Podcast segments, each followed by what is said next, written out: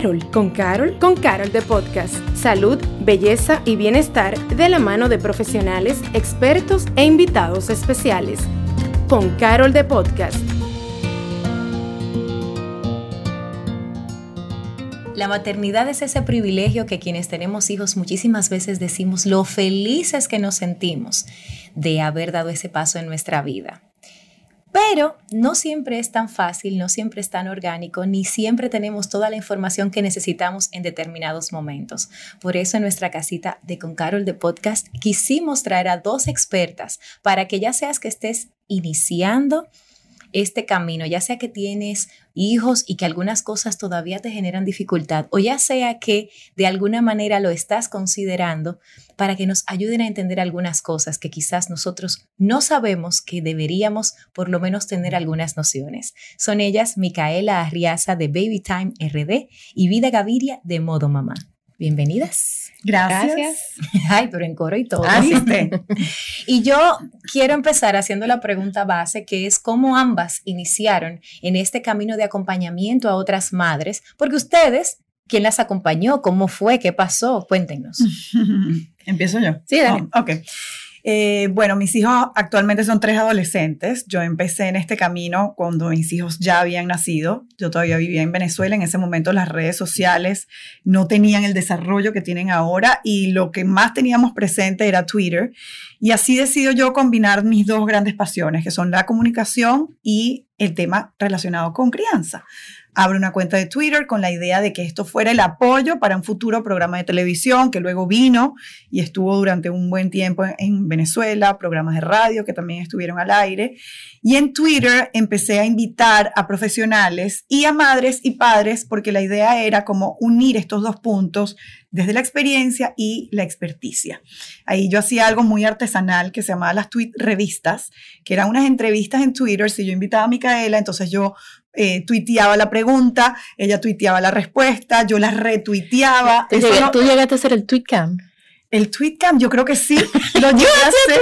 Imagínate. Y eso después yo lo vaciaba en un blog, porque bueno, estamos hablando de lo que estaba disponible en ese momento. Y así fue como nace esta comunidad que creo yo que a ver, la fortaleza más grande que puede tener, y tú probablemente estés de acuerdo conmigo, es que estamos hablando de un tema muy íntimo y muy sensible, porque estamos hablando de lo que ocurre puertas adentro, en tu vida familiar y en tu casa. Entonces, aunque es una, una red, una comunidad invisible, porque no siempre lograremos conocernos en persona, es inmensamente solidaria. Y así empezó hace más de 10 años. Por aquí. Y yo empecé hace 15 años no, mentira, yo empecé hace ah, 16 años, 16 años. Sácalo bien. Cuando nació mi hija, que de repente me dieron de alta y yo, ¿y cómo yo voy a mantener a esta criatura viva? O sea, yo no entendía por qué lloraba, no entendía por qué me estaba destrozando el, el, el seno. Y mi madre que estaba conmigo, que había amamantado cuatro niñas, no me sabía explicar el por qué. Y bueno, nueve meses después que Isabela nació, eh, decidí irme del país para estudiar algo que yo todavía no sabía lo que era, pero sabía que tenía que ver con maternidad y yo quería ir, quería ir llenando ese vacío de información em, para nuevos padres. Tú sabes que, y yo como, como madre de un niño, te reconozco que una de las cosas que, más dolorosa fue para mí en ese, primer, en ese primer momento es precisamente que aunque, como tú decías, vida, es un proceso tan íntimo que se vuelve solitario, porque también es como que unos, ya ahora hay como mucha información y hay como una democratización y parece que ya hay un poquito más de conciencia, pero en el momento en el que yo di a luz, lo que se sentía era que tú debías saber lo que tenías que hacer. Oh, instinto. O, sea, tú deberías. y tú tienes que saber. Sí, tú eres. Y no, ni siquiera Google, no, porque aunque hubiera, aunque hubiera Google, era como que ¿cómo es que tú no sabes? O sea, es como que quedaba siempre, tú ves como los, en los cartoons que le ponían como esos globitos, es como si tú tuvieras un globito arriba, ¿cómo es posible que tú no supieras? Y cuando mencionaste lo del seno destrozado, me recuerdo que una de las cosas más difíciles fue esa buena, o sea, yo tuve buena bajada de leche, pero entonces tenía el seno tan lleno, tengo el, el, el, seno destrozado, como tú dijiste, y al final estoy llorando, el niño está llorando, y es ese momento de caos. Mm. Entonces, para ustedes, ¿cómo ha sido acompañar a madres en una situación como la que yo te estoy planteando? Em, yo me enfoco mucho en el, eh, o sea, específicamente en el posparto. O sea, inmediatamente el bebé está en brazos y ahí empieza nuestro acompañamiento. Y cuando las madres nos llaman que ya tienen esos problemas, generalmente es, es simplemente eh, corregir una posición. A veces hay un tema físico con el bebé, puede ser un frenillo, puede ser algo, pero casi siempre es un mal agarre. Y eso al explicarle a ella cómo ponerse el bebé bien y que ella lo logra. Te cambia el mundo. No, eh, de repente tú le ves en la cara como, wow. no me duele. Y yo, eso es lo que yo quiero que tú logras siempre. Si tú estás lactando y te duele, quita a tu bebé y pon, o sea, o sea como es free the, free the nipple, esto protect the nipple, o sea, protégate. Eh, protéjalo, porque es que tú no estás ni siquiera haciendo una buena transferencia a leche cuando te está doliendo. O sea, que hay que, o sea, hay una leve molestia en lo que el seno se acostumbra a que lo estén chupando ocho horas al día. Pero después de eso, o sea, después de la primera semana. Claro, pero es diferente. Es, es, es, del cielo a la tierra. ¿Y a ti? Bueno, yo no estoy en el, en el tema de posparto ni de lactancia. Normalmente quienes llegan a mí ya tienen un poquito de camino recorrido en la maternidad, vienen con niños pequeños o con preadolescentes o con adolescentes. Y la primera pregunta que yo me hago es, si esta persona ha llegado a mí, a este espacio, buscando ayuda, probablemente se siente muy sola. Claro. Y está buscando en una red social, en alguien que no conoce, pero que le transmite confianza, esa sensación de vas a poder vas a salir adelante. Entonces, ese es como el punto de partida. Estoy aquí, soy un apoyo, te entiendo, vamos juntas a transitarlo para ver cómo logras tú salir adelante en esta situación. Entonces, ya que tú mencionas que tú te enfocas más en niños, que, o sea, ya en familias donde los niños están un poco más grandes, ¿cuál es esa pregunta que tú dices, wow, esta es la constante que recibo una y otra vez y que parecería algo como evidente y sin embargo sigue llegando donde ti la misma pregunta. ¿Cómo no pierdo la paciencia? Esa es la top, la top question, pero de, de las décadas, de los siglos y de los milenios. ¿Cómo no pierdo la paciencia? Y de ahí se desprenden subpreguntas, ¿no? ¿Cuántas veces más le voy a tener que repetir? ¿Y cómo hago para que logre hacer lo que yo espero que haga sin yo tener que amenazar o castigar? ¿Y cómo hago para que mi pareja que no está en la misma página que yo se ponga en la misma página que yo? Al final todo se resume en necesitamos informarnos para proteger nuestra paciencia. Yo creo que yo, por lo menos ya, yo, yo, ya yo, yo me doy por paga, porque esa era una pregunta que venía en Ah, ok, me adelanté, ¿viste? Sí, ¿cómo, ¿cómo no pierdo la paciencia? Porque la verdad es que los niños, y confírmame algo, y esto es una pregunta personal, a más edad se pone más intensa, la, se, pone, se sigue poniendo más intensa la cosa. Depende. Depende. ¿De qué depende? Depende porque si tienes la experiencia de ser mamá de un adolescente desde el día uno, que existen, ¿verdad? Los tenemos. Son adolescentes desde el día ah, uno. Ah, sí, sí, sí. Yo, sí la ese, ese, reto está allí siempre. Mi hijo es que puede ser que se agudice en ciertas etapas. No necesariamente a más edad, más crisis. Pero sí que va a haber momentos en los que están descubriéndose, como los dos años, como la preadolescencia, como la adolescencia, en que puede intensificarse el conflicto. Pero asimismo vas a vivir etapas en las que vas a decir, concha, le tenemos como semanas, meses que no peleamos. Eso también llegará. Entonces, Micaela, en el caso, y volviendo a lo que estábamos hablando. Ay, sí, déjame mi bebé, porque los adolescentes son. Ay, yo te cojo un bebé. Ese que tú quieres. yo no sé dominar, o sea. En, aparte del, del, comentario que hicimos acerca del de, agarre, del, de la lactancia y demás, ¿cuáles son esas cuestionantes que siempre regresan donde ti desde el día uno? Wow, ¿cómo yo sé que a mi bebé no se está quedando con hambre? eh, y es súper fácil, señores. ¿Y cómo? cómo oh, porque lo que entra sale. Si tu bebé está haciendo pipí, pupú, tu bebé está comiendo. Punto. Tu bebé está aumentando de peso, tu bebé está comiendo. Está es, creciendo, está, está comiendo. llorando, porque los bebés lloran, no es hambre. Aquí eso es, eso es hambre, eso es hambre. Esa, esa vocecita de la suegra, de la abuela, de las, sí. de, de las enfermeras, eso es hambre. Mira. No, y tú sabes que una cosa que para mí fue importante, y eso sí fue valioso para mí haber tomado la decisión, fue que yo empecé a tomar mis propias decisiones. O sea, yo dejé de eso. escuchar otras voces. Yo, como que lo que yo quería saber, yo iba y lo preguntaba. O sea, yo tomé la decisión consciente en un momento determinado, porque yo me, me empecé a sentir como muy bombardeada por muchas opiniones contrarias. Hay, hay parte de, o sea, de lo que yo, de lo que Baby Time hace es precisamente devolverle a esa madre su instinto, que ella confíe en su instinto, porque todas tenemos una vocecita adentro de nosotras que nos va guiando. Entonces, pero tenemos, hemos buscado afuera de nosotras esas o métodos o respuestas o libros o eh, opiniones que nos, que va en contra de, de esa vocecita. Entonces, parte del apoyo que damos es, yo no le digo a una madre qué es lo que ella tiene que hacer. Ni le digo, tú tienes que lactar o no debes lactar. O tú es decir, de eso vamos a hablar ¿qué tú quieres hacer? ¿Qué tú sientes que tu bebé necesita? Yo, porque le dicen a una madre, no lo cargues tanto. Claro que hay que cargarlo a un bebé. Por favor. Entonces, en tu caso, vida, ¿verdad? Una madre primeriza, ya el niño tiene dos años, llega donde ti, ¿Cuál tú entiendes que es normalmente? Me imagino cuando ya llegan donde ti, quizás no, no se han topado con una, eh, con una persona que la ha orientado en algún momento, sino que llegaron en seco, dos años. Imagínate ese niño en esa plena crisis de los, de los fulanos dos años, ¿verdad? Normalmente, ¿cuáles son esas cosas que las madres hacen entendiendo que lo están haciendo bien y que quizás cuando tú le dices, mira, no es por aquí, es por este lado, inténtalo, te dicen, wow, ¿por qué no supe de esto antes? Yo creo que en esa etapa nosotros también estamos viviendo un duelo, ¿no? O sea, primero estamos delante de un niño que se está descubriendo como persona. Empieza por primera vez a reconocer, ah, pero es que yo no soy una extensión de mi mamá. Resulta que yo puedo tomar decisiones. Resulta que yo he vivido en dictadura hasta ahora. Aquí alguien decidía qué pijama usaba, qué comida me comía, qué muñequitos veía, a qué abuelo le daba beso, en qué silla me sentaban y resulta que hay decisiones que yo puedo tomar.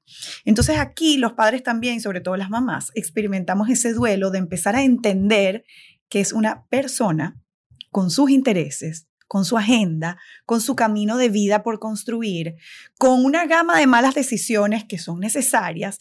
Y ahí empieza esa mamá como a hacer esa crisis de no me obedece, no lo reconozco, está desafiante, me contradice en todo. Es que se está descubriendo como persona. Tú sabes que esto es una anécdota. Mi hijo cuando tenía dos años, él aprendió a decir ayuda. En el colegio le empezaron le, dijeron que dijera ayuda cuando él no le gustaba algo. Y en pleno centro comercial aquí, me voy a ahorrar el nombre, él se tiró al piso. Entonces yo lo empiezo a cargar y comenzó a vocear, ayuda. Es, es bueno saber que mi hijo es más claro que yo. Ahora ya está un poquito más, pero cuando él estaba más pequeño, él era mucho más claro que yo. Y tú no te imaginas, o sea, todo lo que pasó en esa, o sea, yo no te puedo explicar la película de lo que esa ayuda trajo como consecuencia. Claro, la gente decía, o esta señora se está llevando un niño. o sea, sí, gracias. Yo hubiese agradecido mucho esa información hace cinco años atrás. Claro, entonces en ese momento las mamás lo que sienten es, tengo que ir en contra de mi hijo y esto es una lucha desgastante, porque si tú estableces una batalla con tu hijo, Ahí no hay posibilidad de que alguien gane y que alguien pierda. Ahí la única posibilidad es que todos pierdan. Pierdes tú, pierde tu hijo y pierde la relación que hay entre ustedes dos. Entonces, cuando las mamás entienden esto que está pasando es normal, no es contra ti, es parte de su desarrollo, se está descubriendo como persona, en algún momento te va también a dar la razón, ya entran como en ese estado de confianza y serenidad que dicen, ah, ok, no pasa nada con que yo deje que vaya en pijama al colegio un día. No pasa nada. No estás perdiendo tu autoridad, no te está desafiando para siempre. Es parte de los experimentos que tiene que ir haciendo para ir descubriendo que él o ella toma decisiones. Volviendo un poco atrás y voy a estar haciendo este juego porque ambas ocupan distintas etapas y quiero poder, eh, que digamos que podamos abarcar la mayor cantidad de información posible.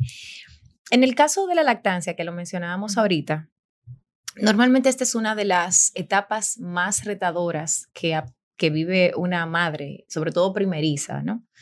Entonces, ¿cuál es esa situación que tú entiendes que más se repite y que normal, más allá de del enganche, me refiero a si, si está teniendo mucha leche, si, si me estoy despertando a las 3 de la mañana, todos esos retos, cuéntanos un poquito ¿Cómo se vive ese proceso y cómo se puede facilitar un poco más ese camino? ¿Sabes que desde que nace un bebé, en las clínicas le quieren ajustar una fórmula. Y esa es la primera barrera a la lactancia. Y no todas las madres quieren o pueden lactar. Algunas quieren y no pueden, otras pueden, y, no quieren. Y eso enfatizo mucho de que eso no hace más a una madre que lacte o, menos madre la que no lacte, sino eh, es una decisión sumamente personal. Es indiscutible que obviamente la leche materna es superior a la fórmula. Eso no significa que el bebé se va a enfermar o se va a morir se toma fórmula. O sea, en, países subdesarrollados, muy, o sea, tipo África, o sea, donde no hay agua de buena calidad, ahí sí puede quizás eh, causarle la muerte a un bebé. Pero en estos países es una decisión de la madre. Y yo creo que hay mucha eh, culpa se le achaga mucha culpa a la madre que decide no lactar o decide no lactar hasta los dos años o decide lactar solamente hasta los seis meses. Hay más, entonces, a veces cuando visito una madre que veo que ella está pasando por tantas cosas, hay incluso madres que se sienten incómodas porque tenemos los extremos también. Hay madres que hasta sienten placer por lactar, o sea, placer sexual. Y hay madres que eso quizás fueron em, violadas o, tuvieron algún tipo de, situación. que el, el acto de, de, amamantar puede recordarle eso. O sea, hay madres que, Son que lo rechazan. Entonces, em, realmente hay que ver cada madre, cada situación y apoyarla. Y hay muchas maneras de, de lactar, de suplementar en caso de que la madre no dé suficiente. Hay, hay sistemas de suplementación que lo pueden dar desde el seno y no tiene que, puede ser leche donada, puede ser leche de fórmula, puede ser que ella se extraiga su leche y suplemente con su leche. O sea que hay muchas, la, la lactancia no es blanco-negro, no es seno o, o, fórmula. Hay, hay incluso madres que se extraen la leche y toda su lactancia es a través de un biberón. Con su leche. Con su leche. Para mí esa, esas son mis heroínas, porque tener la, la, disciplina, la disciplina de 8 a 12 veces al día. Mira. Bueno, yo viví, y mi esposo que anda por ahí lo puede confirmar. Yo salí embarazada, perdón, yo di a luz y tres semanas después yo empecé una maestría. Y yo tuve que volver además al trabajo como un mes y medio antes porque me renunciaron dos personas mientras yo estaba fuera, lo que quiere decir que tuve que volver antes, lo que significa que yo andaba con mi asuntito de, de, extraerme leche, yo me extraía de madrugada, yo lo pegaba en un seno y me extraía del otro, y yo llegué a tener un banco de leche bastante frondoso, eh, estuve lactando exclusivamente hasta los cinco punto alguito de meses, y ya como que en el periodo, porque yo sí había dicho desde el inicio, que también fui satanizada por eso, eh, que yo iba a lactar hasta los seis meses. O sea, ¿por qué? Porque yo dije que iban a ser seis meses. Bien o mal en mi cabeza, yo Así fue como, yo, así fue como yo me programé. Ahora yo no tengo idea de por qué lo decidí así. Pero en ese momento yo dije, no van a ser seis meses. Y como que todo fue así. Y yo recuerdo que en el grupo de, de madres, se lo decía Micaela eh, ahorita, el grupo de madres que teníamos como para apoyarnos, porque hicimos la clase eh, perinatal juntas, todas estaban dos años, o sea, era como, como, una, como una... Competencia casi. Más que como una subasta de... Era hecha, vainismo. Exacto, como una subasta de cuál era el tiempo, la que iba un año, año y medio. Cinco años. Cinco. Y yo así muy limpiamente, no, seis meses, todas me miraron con cara de horror. Y entonces para mí fue como, esa fue la primera como situación dentro del esquema de maternidad donde yo dije, wow, pero esto, e, esto no es de afuera, o sea, el, esta, esta presión viene de nosotras mismas, porque yo me sentí presionada mm. y obviamente al final las cosas salieron así, yo no, la verdad no sé si yo hubiese podido seguir o no, creo que no, porque era que yo también sabía que yo venía con un estilo de vida y yo sabía que yo tenía una maestría, o sea, yo sabía que venían cosas, pero cuando te escucho hablar, me hubiese encantado tanto eh, tener a alguien como ustedes en ese momento, porque se siente mucha soledad. Sí. Pero tú sabes, Patricia, que escucho mucho a las madres decir, esta información yo no la tenía en ese momento. Y ahora que tú me hablas del efecto en el cerebro, de los castigos y de las amenazas, y mi hijo ya tiene siete, ya tiene trece, ¿cómo he hecho la película para atrás? No hay manera. Y no está mal que no haya manera. Esa era tu verdad en ese momento. Hiciste lo mejor que pudiste con la información que manejabas en ese Exactamente. momento. Ahora tú tienes otro bebé, tú quizás hacer otra información y vuelves a tener otro y vas a tener otra información. Entonces yo creo también que, a ver, cada vez que tenemos estos espacios, yo aprovecho también para invitar a las mamás a que sean amables con ellas mismas. Que tengan gracia con ellas, que se perdonen yo hice lo mejor que pude con lo que tenía a mano y así lo hizo mi mamá y así lo hizo su mamá y así lo estarán haciendo muy probablemente la mayoría de madres alrededor del mundo. Y qué bueno que ustedes mencionan eso, porque la culpa es la otra cosa. O sea, la maternidad viene como con un saco de culpa al lado. Eh, como que a uno le entregan el bebé y o sea, le hablan a uno del pan, pero no, yo creo que es un saco que le entregan a uno y no se lo lleva junto, porque es como que todo te da culpabilidad. Entonces, desde ambos extremos, cuéntenos un poco cómo se ve esa culpa y cómo ustedes les ayudan a las madres a quitarse la culpa.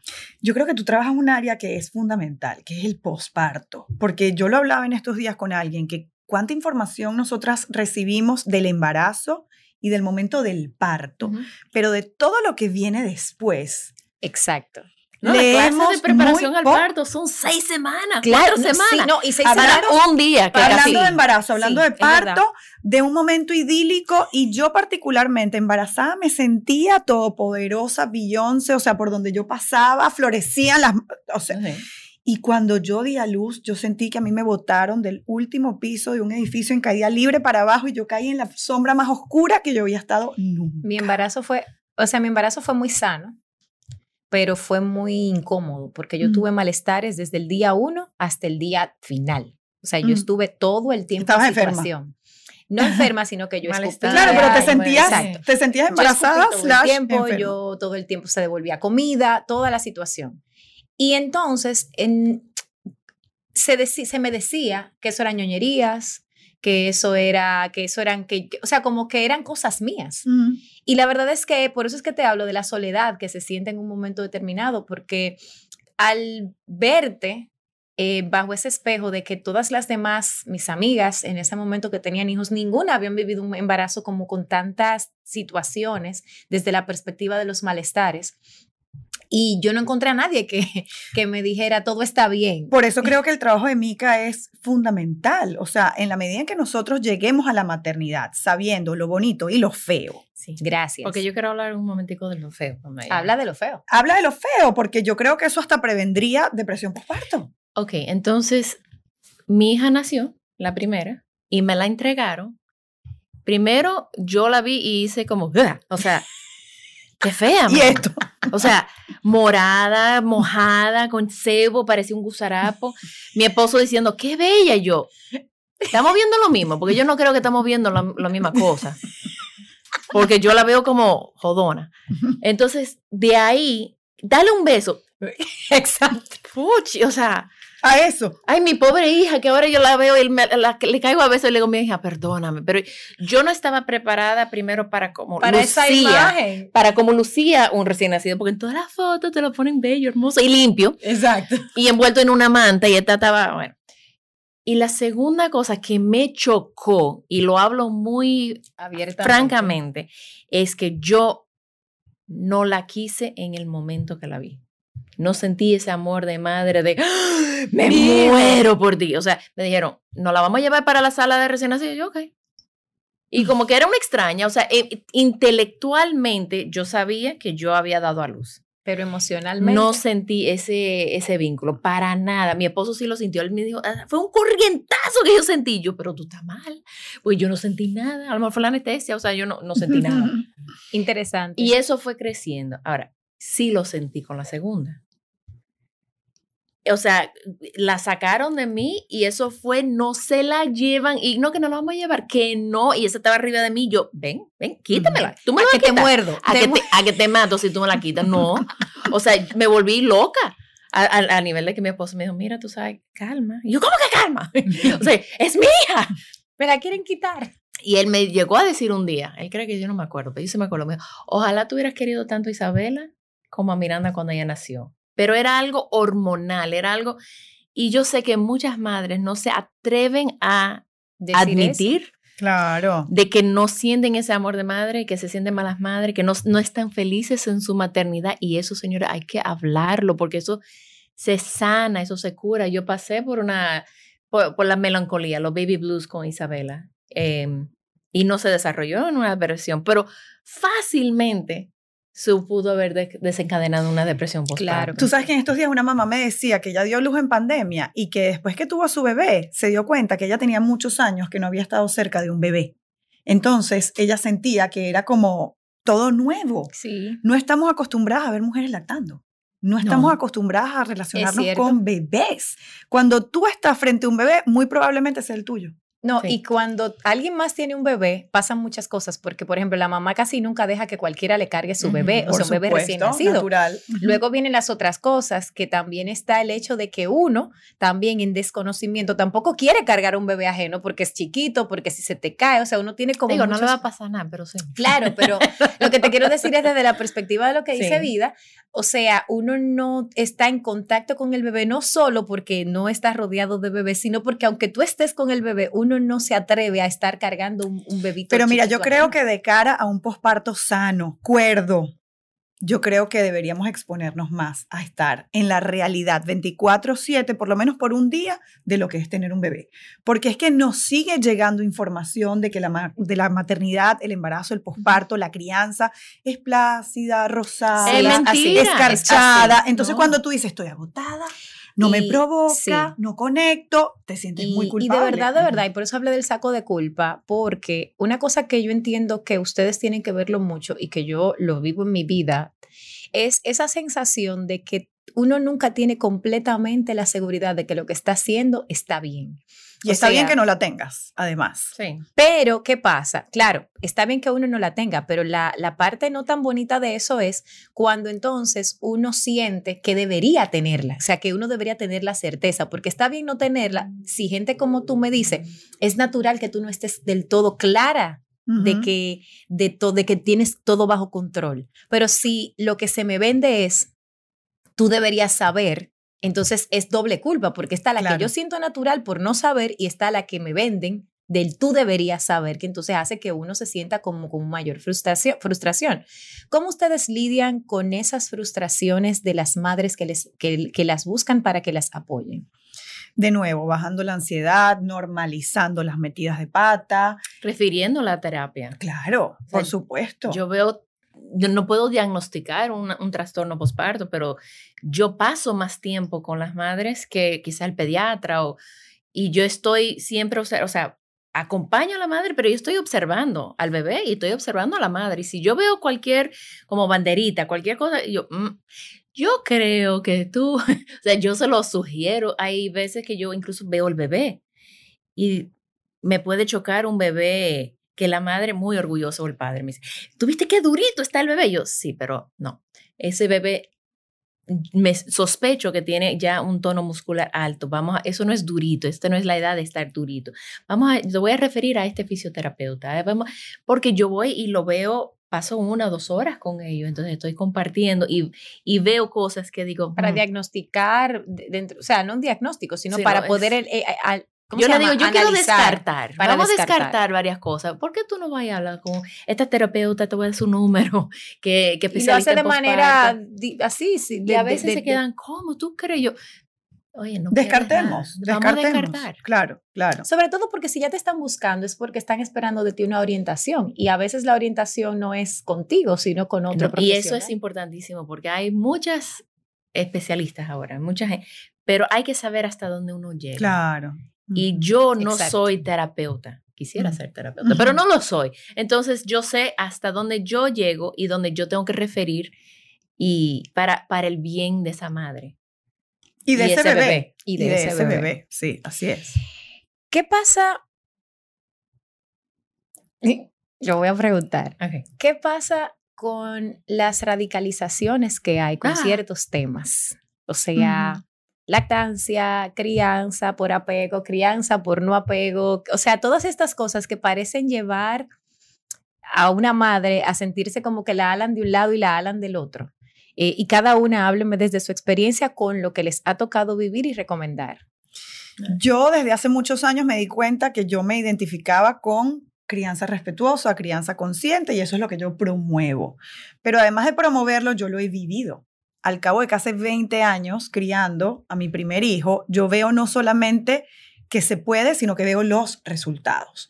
Entonces, mi invitación siempre es a probar. Yo no creo que los radicalismos, primero, sean sostenibles, segundo, son agotadores, porque si tú te casas con una filosofía, como me decía una vez una mamá como muy perdida, es que le dije a mi hijo que no quería jugar con él y siento que eso va en contra de la crianza respetuosa. No, es que tiene que ser respetuosa en doble vía. Si es respetuosa solo para el momento en que tu hijo quiere jugar y estás irrespetando tu cansancio porque acabas de tener otro bebé, ya no se vale, ya dejó de ser respetuosa. Entonces el radicalismo me parece absolutamente estéril, innecesario, agotador y que va en contra del vínculo, que es lo que debería ser la prioridad. A ver, mi prioridad no es que tú, Patricia, cumplas con las invitaciones de la crianza respetuosa. No, mi prioridad es que tu vínculo con tu hijo sea saludable, seguro y amoroso. ¿Cómo lo vas a hacer? Con algunas invitaciones que tú irás tomando y dejando adaptadas a tu realidad, que es única y que no puede compararse con la de Micaela, con la mía o cualquier otra mamá que nos esté viendo o escuchando. Entonces, de nuevo, para mí la flexibilidad es una es un indicador de, inteligencia incluso. Y flexibilidad no solo con la crianza, sino con uno y con todo. O sea, con todo el proceso, ¿verdad? Y además que somos entes cambiantes. Entonces, lo que a lo mejor te hacía pleno sentido el día que te convertiste en madre, tres años después dices, ay, yo estaba como exagerada. Exacto. ¿Ya está? Exacto. Me estaba pasando. Sí, sí, sí, sí, sí. ¿Y en tu caso? Ah, no, yo hay en, en el área de, de, la maternidad muy temprana, ¿verdad? Hay mucho eh, fanatismo acerca de la lactancia. Em, yo creo que hay muchos grupos ahora de apoyo, mucho más de lo que había cuando yo empecé, porque mencioné que yo no pude lactar a Isabela por, por mucho tiempo. No, cinco semanas, seis semanas. Y con la información que recibí, y pude lactar a Miranda por dos años. La diferencia es, ninguna organización, ni grupo, ni doctor, ni nadie debe de hacerte sentir culpable por algo que tú estás experimentando en ese momento. Si a las 3 de la mañana, eh, en desesperación, porque estamos cansadas, le diste una botita de fórmula, no pasa nada. Amén. No pasa nada. Es, pero la quieren satanizar, que, que ¿cómo tú le vas a dar? No, no, o sea, yo apoyo la lactancia en un 100%, pero apoyo la maternidad más. Amén. Y, la salud mental. Y la, salud mental. Y si esa madre está resintiendo a su bebé, sintiéndose agobiada, sintiendo ansiedad por la lactancia, hermana, suelta eso. Y de verdad. Hay otras maneras de tú conectar y vincular con tu bebé. Y el parto también. Si no pudiste tener un parto, no eres menos madre que las que parieron. Y fíjate que no me parece casualidad que en mayo se celebra a las madres y a la salud mental. Amén. Tú sabes que cuando mi hijo nació, yo sí tuve un vínculo, fue, a mí me pasó al revés, o sea, yo venía con un embarazo donde, bueno, y al momento yo quizás no me sentí tan conectada durante el embarazo, quizás los últimos meses sí, pero como que no, yo no me sentía ni glowing, ni bonita, ni nada, yo me sentía como un barco de vela, sin la vela y sin el barco. Pero cuando me llevan el bebé, lo único que yo me pregunté fue, uy, él es más blanco de lo que yo pensaba, porque realmente era muy, salió con, con, como muy blanco. Eh, y sin embargo, cuando yo me quedé mirándolo, yo quedé como fascinada porque el muchachito se quedó, que es lo que, que es la parte de la anécdota que me interesa, durante más de una hora mirando todo con curiosidad. El niño no lloró en toda la noche, o sea, un sueño hecho realidad. Y yo, pero yo pensé que la loto, si este muchacho no llora, yo estoy feliz. Esos fueron los comerciales, mi amor. Ah, cuando llegamos a la casa, sí, sí. salió la verdadera personalidad. Entonces, esto ya no está nadie, o sea, no están las enfermeras, no está nadie, estamos mi esposo y yo solitos, ni siquiera estaba mi mamá, porque yo como el niño, por favor, o sea, este muchacho va a llegar tranquilo, todo va a estar bien. De hecho, empezó a llorar desde que lo desmontamos del vehículo. Y esa noche fue una noche donde cada dos minutos el muchachito lloraba. Entonces ahí va, por lo que hago la anécdota, y es para hacer la pregunta. En ese momento de desesperación, que uno está tan solo, cualquier cosa puede pasar. O sea, tú puedes dar leche, tú puedes querer dormirlo contigo, y entonces vienen esas otras cosas, que son esas otras voces, que fue por lo que yo dije, no, yo voy a, yo voy a, preguntar yo lo que yo quiera saber y voy a dejar de escuchar lo que naturalmente la gente me quiere recomendar, porque quizás pueden tener razón, pero yo me estaba agobiando. ¿Cuál ha sido para ustedes, si quieren contar alguna anécdota de alguna madre que haya llegado donde ustedes en cualquiera de las dos etapas, donde han estado tan agobiadas que luego cuando ustedes le dijeron, mira, tranquila, que después ustedes se encontraron con esa historia y vieron el cambio y la transformación? Mira, eh, a mí, a una madre le regalaron dos visitas mías. Una fue en la clínica y cuando llegué a la clínica ella estaba muy, muy peinada, maquilladita y yo, oh, eso ya me da como miedo cuando veo a esa madre así. Y entonces me acuerdo que ella se estaba pegando al bebé y me decía, pero estás así siempre. Y, esto es tanto. Y yo, sí, sí, pero todo va bien. Por, después le dieron de alta y traté de agendar mi segunda cita en su casa. Pero por atrás, la amiga de ella que le regaló la visita me decía, ella está muy mal, ella está dando fórmula. Pero yo hablaba con la madre, me decía, no, no, no, todo bien, todo bien, vamos a andar la cita, sí, más tarde, más tarde. Dije, yo tengo que buscar la forma de llegar a esa casa. Y fue a través del baño. ¿Y cómo está el baño? Ay, ese bebé llora. Yo te enseño a bañar ese bebé sin que llore. Y llegué a la casa. A las nueve de la mañana, esa madre está o sea, peluqueada. Pero Dios, ay, ay, ay, eso. de verdad me da miedo esas madres que están bañadas y maquilladas y peinadas y perfumadas. Bueno, bañamos al bebé sin llanto y al final los bebés empiezan a llorar porque ya quieren volver al agua o quieren. Y le digo, mira, tú quieres lactar, quiero aprovechar que estoy aquí. No, no, no, no hace falta. Y digo, concho, déjame, ¿cómo yo voy a abarcar esto? Y le empiezo a decir, tú sabes que no todas las madres lactamos. Yo no lacté a mi primera hija y se me quedó mirando. Le digo, no. Y hay madres que pueden lactar extrayéndose y dándoselo. Y de repente esa madre empezó a llorar. Y ella me dijo, yo busco cualquier pretexto para salir de la casa. Yo tengo tanta presión encima de mí para poder lactar. Y simplemente, y yo me quedé una hora más hablando con ella. El pediatra me, me presiona, mi esposo me presiona, todo el mundo me está presionando. Y le dije, mira, la lactancia, hay muchas formas y eso no te hace más madre menos madre. Bueno, esa tarde fue a donde el pediatra y cuando regresó le digo, dime, ¿cómo te fue? Bien, yo estoy aquí lactando y yo. o sea, ella necesitaba solamente el permiso de saber que tú no lo tienes que hacer. Amén. Y ella optó por hacerlo. Pero era, ella pensaba que yo la iba a juzgar por no querer hacerlo, que yo iba, y no, no, no, ese no es, yo no juzgo a nadie. Tú quieres lactar, tú quieres tener tres tetas, tú quieres darle, o sea, no, yo no juzgo a nadie. Em, y, y, y yo quiero que tú tengas tu maternidad y que tú lo disfrutes a tu manera, que es diferente a mi manera. Claro, Tu maternidad es diferente a la mía. Yo te puedo dar algunas sugerencias, vamos a unas técnicas para que no te molesta, no te duela, pero de verdad que yo quiero que tú lo disfrutes. Me encanta. Hiciste un milagro, Mica. Sí, porque se lactó. Claro, claro. y en tu caso. Mira, me, me, llegan muchas mamás de adolescentes desconectadas de sus hijos. Una vez una mamá me, me dijo que probablemente es el sentimiento de todas, pero ella lo, lo, lo, verbalizó. lo verbalizó. Siento incluso que no quiero a mi hija. Y yo decía, ay Dios mío, yo nada más pensaba en la niña. ¿Cómo hago? Esta señora online, que yo ni siquiera la voy a ver, no voy a ver a su hija, no la voy a ver físicamente, para que pueda reconectar. Y luego de un trabajo de varias semanas y varias sesiones, ella dijo, era yo, que estaba bloqueada a la adolescencia, que estaba desconociendo la etapa en la que estaba mi hija, que no me estaba permitiendo vivir mi duelo porque ya no tengo niña chiquita, sino que ahora tengo adolescente y yo además me estaba viendo otra vez en esa etapa en la que yo misma sufrí tanto. ¿Cuánto, cuál, o sea, te escuché hablar de los dos años, te escuché hablar de la adolescencia y de la preadolescencia. ¿Cuáles son esos cortes más retadores. Esos mismos, esos mismos. ¿Por qué? Porque son hitos del desarrollo que nos mueven a una etapa tan distinta a la anterior que requiere toda una adaptación. ¿Qué son esas edades más o menos? Que son los primeros dos años, donde cumplimos donde pasamos de dos a tres años, donde salimos de la infancia temprana, porque por primera vez descubrimos que somos alguien, y viene el descubrimiento de esta dictadura que te comenté antes, luego la entrada en la preadolescencia. ¿Por qué? Porque ya yo en estos años he confirmado que yo cuento con una familia, que ellos están allí para mí, que me aman, que me aceptan, pero entonces yo ahora necesito comprobar eso del grupo de gente de mi edad de mis pares. Entonces ahí muchas veces los padres sienten que los hijos los están traicionando, que este hijo ya no quiere salir con nosotros los domingos, que ya no quiere nada con los abuelos, que ahora se viste rarísimo. Y es una etapa en la que puede haber mucha comprensión por desconexión, por ignorancia.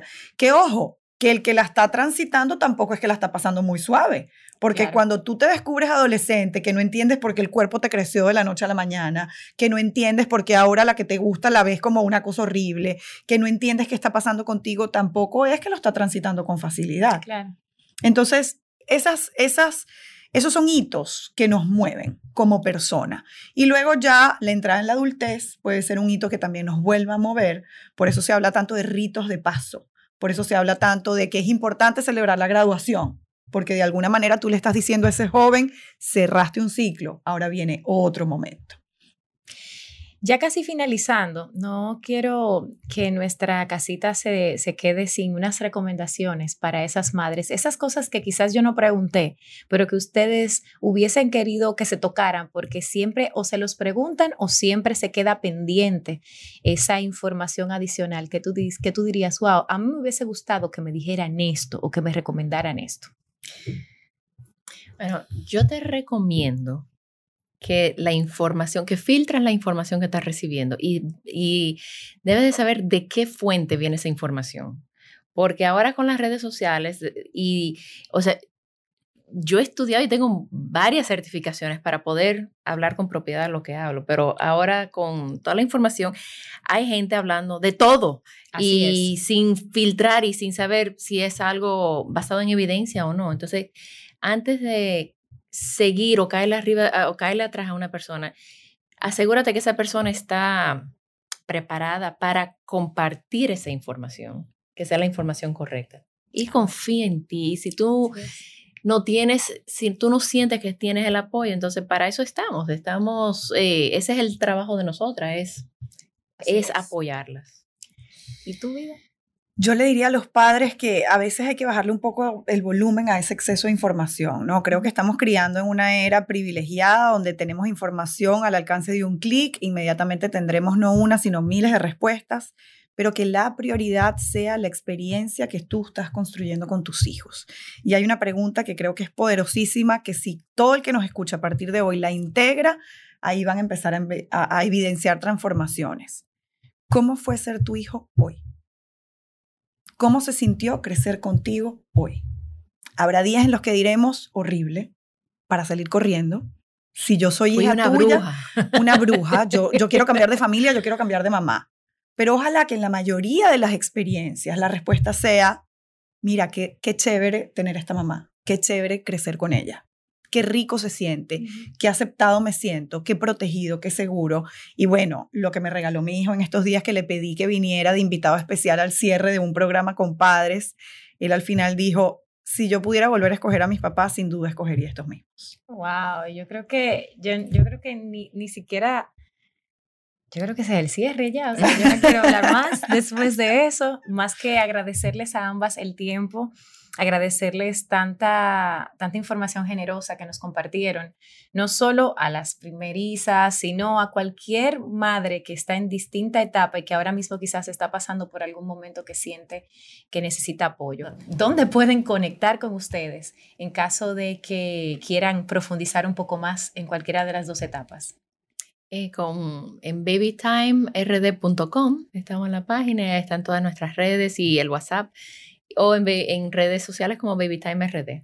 Genial. ¿Y tú? Modo mamá, igual, en todas las plataformas digitales, bueno, no en todas, porque no podemos estar en todas, pero Nos vamos a volver locas si Sí, tratamos de exacto, estar en todas. pero- Exacto, exacto. Y de eso podemos hablar en otro, en otro podcast. El multitasking es una estafa. Así que búsquenme por lo menos en Instagram. Vamos a, a hablar eso aquí, porque Sí. seguro te vamos a traer para hablar sobre el multitasking, que es una estafa, que es una es. ¿eh? que es una estafa, fue que Una dijiste, ¿verdad? estafa. Listo, ya eso, eso lo vamos a tener que negociar. Señores, muchas, muchas gracias por haber estado con nosotros. La verdad es que estamos más que felices de haber compartido con ustedes tanta información de valor, pero más allá del valor de la información es la paz que da saber que sí se puede, que no tiene que ser perfecto, No. que a todas nos pasa y que ninguna madre es igual a otra. Feliz Día de las Madres a cada una. Gracias, igualmente. Y a ustedes, ya saben, nos escuchamos y nos vemos en un próximo episodio de Con Carol de Podcast. Gracias por acompañarnos a Con Carol de Podcast. Nos escuchamos en un próximo episodio.